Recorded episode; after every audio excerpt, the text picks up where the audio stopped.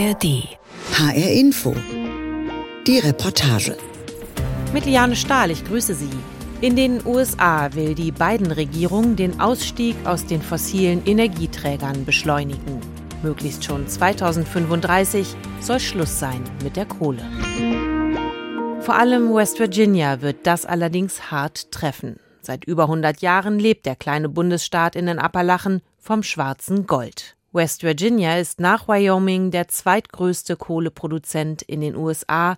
90 Prozent seines Stroms wird hier mit Kohle produziert. Und obwohl der Kohleausstieg mit Milliarden Fördermitteln unterstützt werden soll, können sich die Menschen dort eine Zukunft ohne Kohle kaum vorstellen. Auch weil es bislang nur wenige Alternativen gibt. Wie sieht sie also aus, West Virginias Zukunft nach der Kohle? Julia Kastein. Ein paar Sauen und ihre Ferkel grunzen und durchwühlen die Streu auf einem Mini-Bio-Bauernhof am King Cole Highway in Mingo County, ganz im Süden von West Virginia. Die Lage ihres Freiluftgeheges ist einmalig, genau wie die Idee dahinter. Auf einem kahlen Felsplateau, das ein bisschen wie der Ayers Rock in Australien unvermittelt aus der Landschaft ragt, wurde noch bis vor ein paar Jahren Steinkohle gefördert. Jetzt sollen mit Hilfe der Tiere das zerstörte Ökosystem wieder in Balance gebracht werden und ehemalige Kohlearbeiter neue Jobperspektiven entwickeln. This is the view where you can see three states. Caleb Hanshaw steht am Elektrozaun der Kuhweide und zeigt auf die dichten Mischwälder der Appalachen. Richtung Süden kann man bis nach Kentucky, Virginia und Tennessee schauen. Probably Kentucky, um, Virginia, Tennessee. Hinter Caleb grasen Kühe und Schafe. Ein paar hundert Meter weiter leben die Hühner. Caleb, ein großer, schwerer Mitdreißiger mit rötlich-braunem Rauschebart und Zopf unter der umgedrehten Baseballkappe, leitet das sogenannte Highwall-Projekt. This used to be a strip mine about 15 years ago. Bis vor 15 Jahren war hier Tagebau. Der Prozess funktioniert so, Sie schauen, wo es Kohle gibt und sprengen den Gipfel weg, um leichter dran zu kommen. Danach füllen Sie ein bisschen auf mit Schuttresten und Hydrosat, aber dann übernehmen invasive Arten und das Ökosystem gerät außer Balance. Invasive species start to take over. So the, the ecosystem becomes very imbalanced. Here's a good example of, of what we're doing. Caleb bückt sich und greift in den Boden. Als sie vor drei Jahren anfingen, war hier blanker Fels, erzählt er. Jetzt wimmelt es in der dunklen Erde von kleinen Käfern und Würmern. Auf der Weide wachsen inzwischen elf verschiedene Grassorten und im Gewächshaus gedeihen Gurken, Tomaten und Mais. Rehe und verschiedene Singvögel sind zurückgekehrt. Aber das Schönste ist, sagt Caleb, wir haben hier noch nie das Gras im Wind wehen sehen. Das ist das erste Mal. Und es ist so eine tolle Bestätigung unserer Arbeit, dass es jetzt so hoch ist und die Tiere beschäftigt sind und wir gar nicht mehr Heu zufüttern müssen. Now they have everything that they need to eat. Die ökologische Landwirtschaft auf dem ehemaligen Kohletagebau ist die Idee von Coalfield Development. Die gemeinnützige Organisation bemüht sich schon seit 2010 um eine Zukunft nach der Kohle in West Virginia. Die knapp zwei Millionen Einwohner gehören zu den ärmsten in den USA. Ihre Lebenserwartung ist landesweit die niedrigste. Die Opioidkrise hat hier besonders viele Opfer gefunden. Noch wichtiger als die Wiederherstellung der Böden im ehemaligen Tagebau ist für Caleb deshalb die Arbeit mit den Menschen.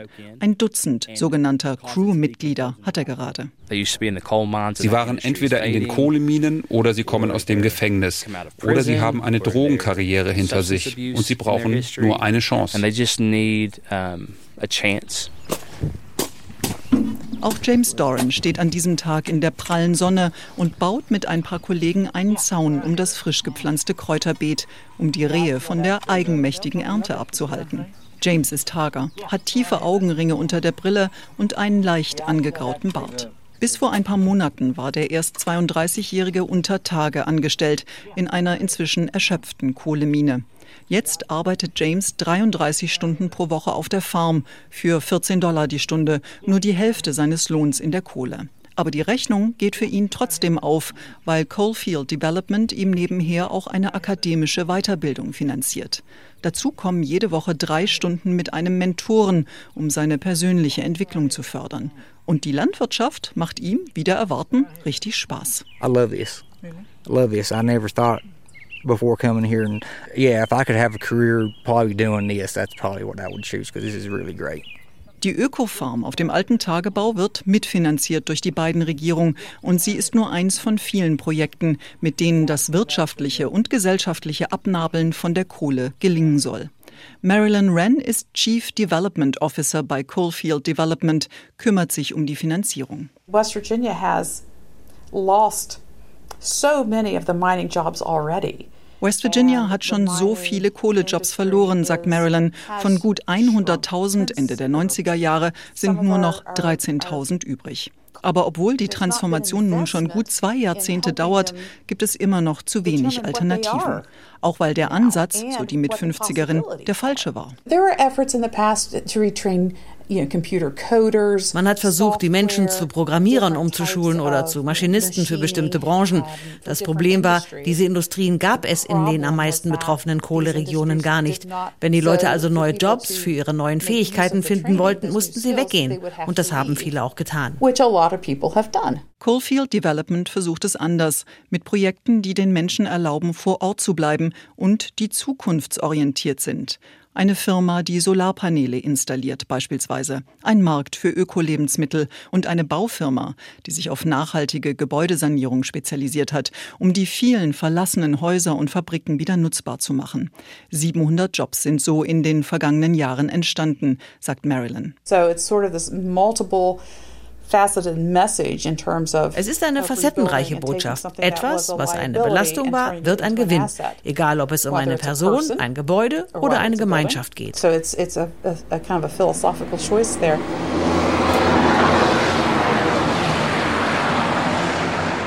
Es herrscht reger Betrieb auf dem Regionalflughafen von West Virginias Hauptstadt Charleston.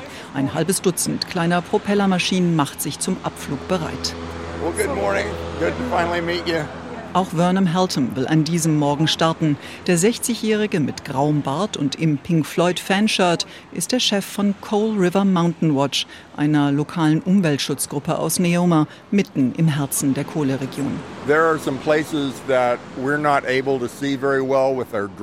Aus der Luft will sich Vernon ein Bild über die Bergbauaktivitäten auf den Gipfeln machen und Verstöße gegen geltende Auflagen dokumentieren.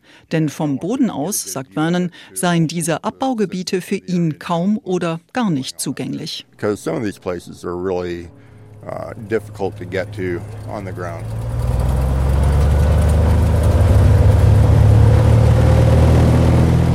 Dann geht es los. Scott Simonton, im richtigen Leben Hochschullehrer, hat für diesen Rundflug seine Cessna bereitgestellt und steuert sie Richtung Süden. Wie eine dicke, samtige Decke breitet sich der Mischwald aus Eichen, Buchen, Ahorn, Birken, Tulpenbäumen und vielen anderen Arten über die Berge der Appalachen. Nur auf vielen Gipfeln hat das malerische Idyll gewaltige, graubraune Wunden.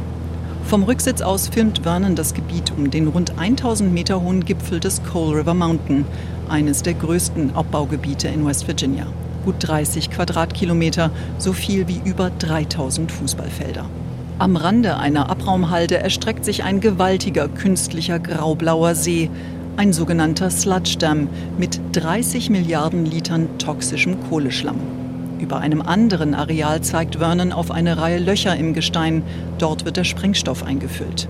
Ein Stück weiter schiebt sich eine dicke Rauchwolke erst in den Himmel und rollt dann den Hang hinunter ins Tal.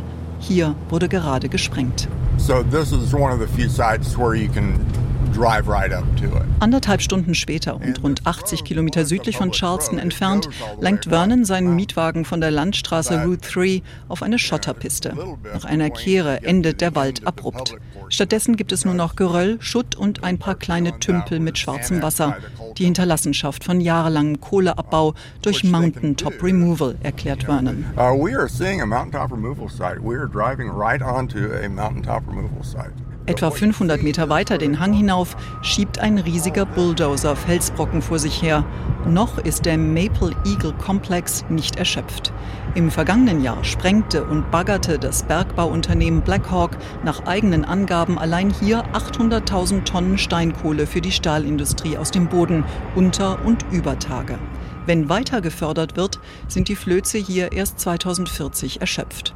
Eine Katastrophe für das weltweite Klima, meint Vernon. So mountaintop removal Mountaintop Removal ist ein doppeltes Unglück fürs Klima, weil man dadurch die CO2-speichernden Wälder zerstört, um Kohle zu fördern. Und selbst wenn man hier nicht lebt und den toxischen Staub einatmen muss, der bei der Sprengung entsteht, selbst wenn man das dreckige Wasser nicht trinken muss, selbst wenn man in Washington oder London lebt, ist man trotzdem betroffen, weil wir alle auf einem Planeten leben. You're still affected by this because we all live on the same planet. Für Vernons Mitstreiter Junior Walk kann die Zukunft nach der Kohle gar nicht schnell genug kommen. Der 34-Jährige stammt aus Eunice, einem Weiler mit zwei Dutzend Häusern. Junior, Zopf, Bart und Dutzende Tattoos zeigt auf ein Haus mit grauer Schindelverkleidung und kleinem Pool im verwilderten Garten. Hier wohnte er mit seinen Eltern. 2019 begannen die Sprengungen im Berg über dem Dorf. Wenn ich eine Schallplatte aufgelegt habe und sie nach 24 Stunden nochmal abspielen wollte, ging das nicht mehr, wegen all dem Staub. Als Kind besuchte Junior die Marsh Fork Elementary School. Die Grundschule lag unterhalb eines gewaltigen Mountaintop Removal Geländes.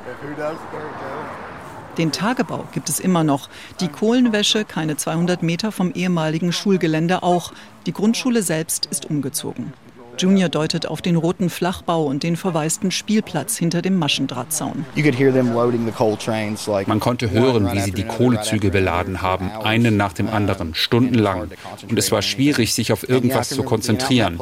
Und ich weiß noch, wie ich auf dem Spielplatz war und quasi zugucken konnte, wie sich der Kohlestaub auf alles legte.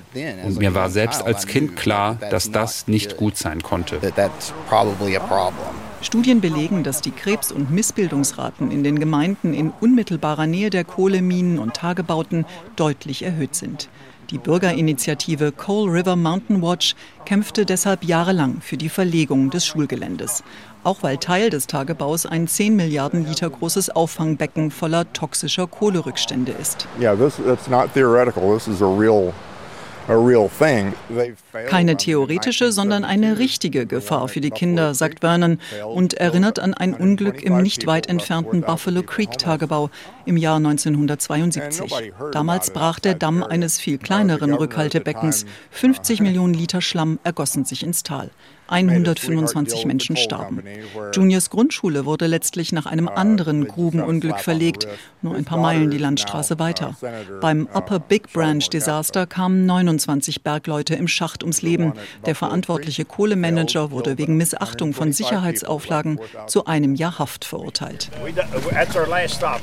Buddy McClure steht neben seinem blauen SUV an der Upper Mud River Road, der oberen Schlammflussstraße in Lincoln County, West Virginia. Oh, Bis hierher erstreckte sich früher West Virginias größter Bergbau, ein Gelände von fast 50 Quadratkilometern. Von 1974 bis 2015 wurde in der Hobart Mine Steinkohle gefördert, erst unter, dann über Tage. Mm, Auch Buddy arbeitete hier, fällte Bäume, um das Mountaintop Removal vorzubereiten, half bei Bauarbeiten und bei allem, was sonst so anfiel, wie er sagt. In den produktivsten Zeiten Anfang der 2000er wurden in der Hobart Mine 5 Millionen Tonnen Kohle pro Jahr gefördert. Jetzt soll der erschöpfte Tagebau eine andere Energieform liefern. Auf einem Teil des Geländes ist die bislang größte Solarfarm West Virginias geplant. Yeah, I think it's a super good idea. They've already supposedly have built a 39 million dollar bridge across. What an exciting day this is for Boone and Lincoln counties. Schon im April 2022 war das Sun Park Projekt bei einer Pressekonferenz verkündet worden. Ein 1200 Hektar Solarpark mit einer Leistung von 250 Megawatt, genug für rund 40.000 Haushalte. Dazu ein Industriepark, Ferienhäuser und meilenlange Wege durch das renaturierte Bergbaugelände fürs Quadfahren, eine der wichtigsten Tourismusattraktionen in West Virginia. Ron Stallings, damals einer der wenigen Demokraten in West Virginias Senat, war begeistert.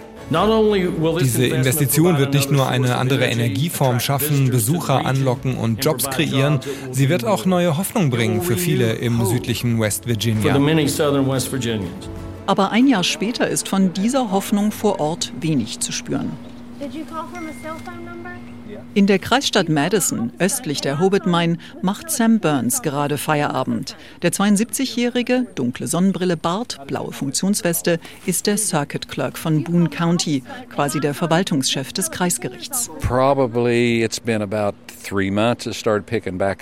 Momentan läuft das Geschäft wieder besser, sagt Burns. Nach jahrelangem Niedergang haben die weltweite Energieknappheit und der Krieg in der Ukraine einen Mini-Boom ausgelöst. Burns kann das an der Zahl der Kohlezüge ablesen. Statt nur einem pro Woche sind es jetzt wieder mehrere am Tag. We've got approximately four to six trains a day leaving leaving this area, where we was down to maybe one a, one a week or two a month. Wie für die allermeisten Menschen hier ist Kohle für Burns ein sehr persönliches und ambivalentes Thema. Well, my father uh, in 1956 was a coal miner and was Burns Vater starb 1956 bei einem Grubenunglück, erzählt er. Sein Bruder und er wurden Bergbauingenieure und Sam betrieb viele Jahre sogar sein eigenes Bergwerk. Eine Zukunft ohne Kohle will er sich deshalb kaum vorstellen. Und auch den geplanten Solarpark sieht er skeptisch. Well, we've never had anything like this in our area. Außerdem seien die Bauarbeiten momentan gestoppt, erzählt Sam. Keiner wisse so genau, was eigentlich los ist. Und die Leute hätten mittlerweile Zweifel, ob das Projekt überhaupt je kommt. With this hold up now, they've, they've got their doubts that it'll ever happen. Sonnenenergie und Wind machen im Energiemix von West Virginia gerade rund 5 Prozent aus. Fast 90 Prozent des Stroms wird von zehn, zum Teil jahrzehntealten Kohlekraftwerken erzeugt. Um die Energiewende durchzusetzen, hat Bidens Umweltbehörde EPA Anfang Mai neue Richtlinien vorgelegt. Gas- und Kohlekraftwerke müssen ab 2030 ihre CO2-Emissionen erheblich drosseln und bis 2040 fast auf Null runterfahren. Um das zu erreichen, sollen die Energieunternehmen laut EPA auf Zitat bereits erprobte und leicht verfügbare Technologien setzen. Gemeint ist damit beispielsweise das sogenannte CCS. Beim Carbon Capture and Storage wird das Treibhausgas an der Quelle abgezogen und dann unterirdisch gespeichert. Nur noch existiert diese Technologie vor allem in Studien und wenigen Modellversuchen, sagt Samuel Taylor, Vizedirektor des Energieinstituts an der West Virginia University im Videointerview. Theoretisch machbar, aber sehr teuer. We've seen technologically that yeah, we think we have some answers there. Um, but but it is terribly expensive. Bidens Klima- und Sozialpaket, der sogenannte Inflation Reduction Act, sieht insgesamt 370 Milliarden Dollar Investitionen in grüne Technologien vor. Und eine Firma, die davon profitieren will, sitzt zwar in Maryland, will aber im Nachbarstaat West Virginia das US-weit erste Gaskraftwerk mit CCS-Technologie bauen. Matt Lichtfield ist der Sprecher von Competitive Power Ventures. Die Mission des Unternehmens sei, den Stromsektor zu modernisieren. Wind, Solar und jetzt die CO2-Abspeicherung. Drei Milliarden US-Dollar soll das neue Gaskraftwerk kosten und Strom für rund 1,8 Millionen Haushalte liefern, so viele wie West Virginia Menschen hat. Der Bundesstaat bietet dank seiner Topographie die besten Voraussetzungen, sagt Lichtfield, und er ist einer der wenigen, der schon die rechtlichen Voraussetzungen für die neue Technologie geschaffen hat. Und dann ist da natürlich noch das Geld aus Bidens Klimapaket. Ohne den wäre es schwierig, weil man sonst seine Investitionen nicht wieder reinholte. Die CO2-Speicherung macht so ein Projekt doppelt so teuer. Und der Inflation Reduction Act hilft uns dabei, es wirtschaftlich zu machen. Helped the economics work for this project.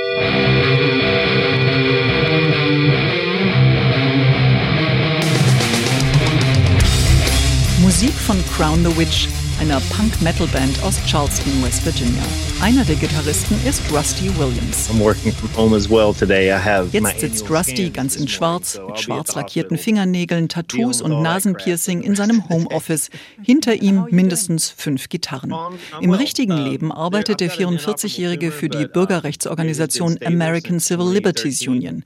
Und Rusty kandidierte, allerdings erfolglos, als Demokrat für einen Sitz im Parlament von West Virginia. I'm a cancer survivor. That's how Rusty hat Krebs schon seit 2000 2012. Weil er nicht krankenversichert war, hätten die Ärzte ihm wochenlang die nötige Operation verweigert, erzählt er. Diese Erfahrung hat den ehemaligen Tattoo-Künstler zum Aktivisten gemacht.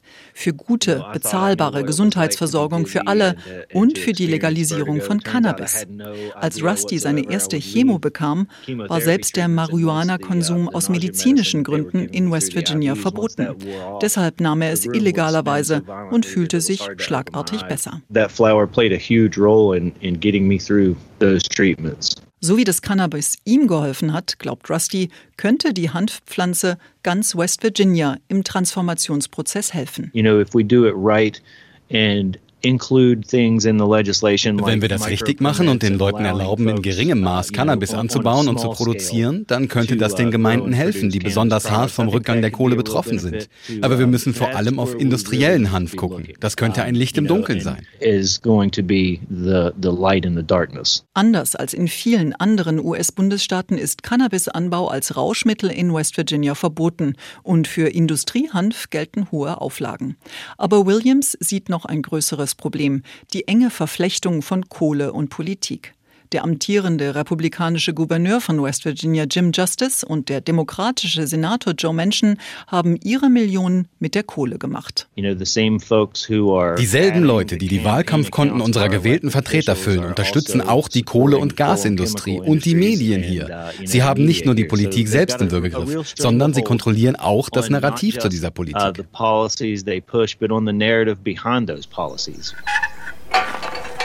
Scott Sparks öffnet das rostige Tor zum Maple Meadow Mining Gelände in Fairdale im Südosten von West Virginia. Jahrzehntelang förderten hier hunderte Kohlekumpel Steinkohle für die Stahlindustrie. Auch Scott arbeitete eine Weile hier. 1997 war Schluss. Jetzt ist das abgelegene hügelige Terrain verwildert. Es gibt Geröll, Gebüsch, Gras und ein paar kleine Tümpel. Ausgerechnet hier, verkündet der ehemalige Bergbauingenieur stolz, ausgerechnet hier soll eine Lachsfarm entstehen. This is the old mining uh, company location and this is where we're going to have our salmon operations. West Virginia Salmon. Lachs aus West Virginia ist die Idee von Austin Caperton. Der 72-Jährige entstammt einer Bergbaudynastie, leitete das Familienunternehmen, bis die Kohle erschöpft war. Später war er Umweltschutzminister von West Virginia. Und dort, erzählt er im Videointerview, wurde ihm klar, dass viele stillgelegte Bergbauschächte in West Virginia inzwischen eine andere wichtige Ressource bergen. Sauberes, kühles Grundwasser. Ideale Voraussetzungen für eine Lachsfarm. Und dazu die Arbeitskräfte, um sie zu betreiben. My focus mein Fokus ist, was kann das südliche West Virginia tun, um Jobs zu schaffen, die es sonst nicht gäbe. Wir haben Billionen Gallonen Wasser im Untergrund, schon gekühlt und gefiltert, auf dem Weg in die Erde. Und wir haben die Leute. An einem der ehemaligen Luftschächte aus dem Minengelände demonstriert sein Kompagnon, wo das Wasser genau herkommt. Scott Sparks öffnet eine kleine Metallklappe und schmeißt einen Stein hinein. Kurz darauf platscht es.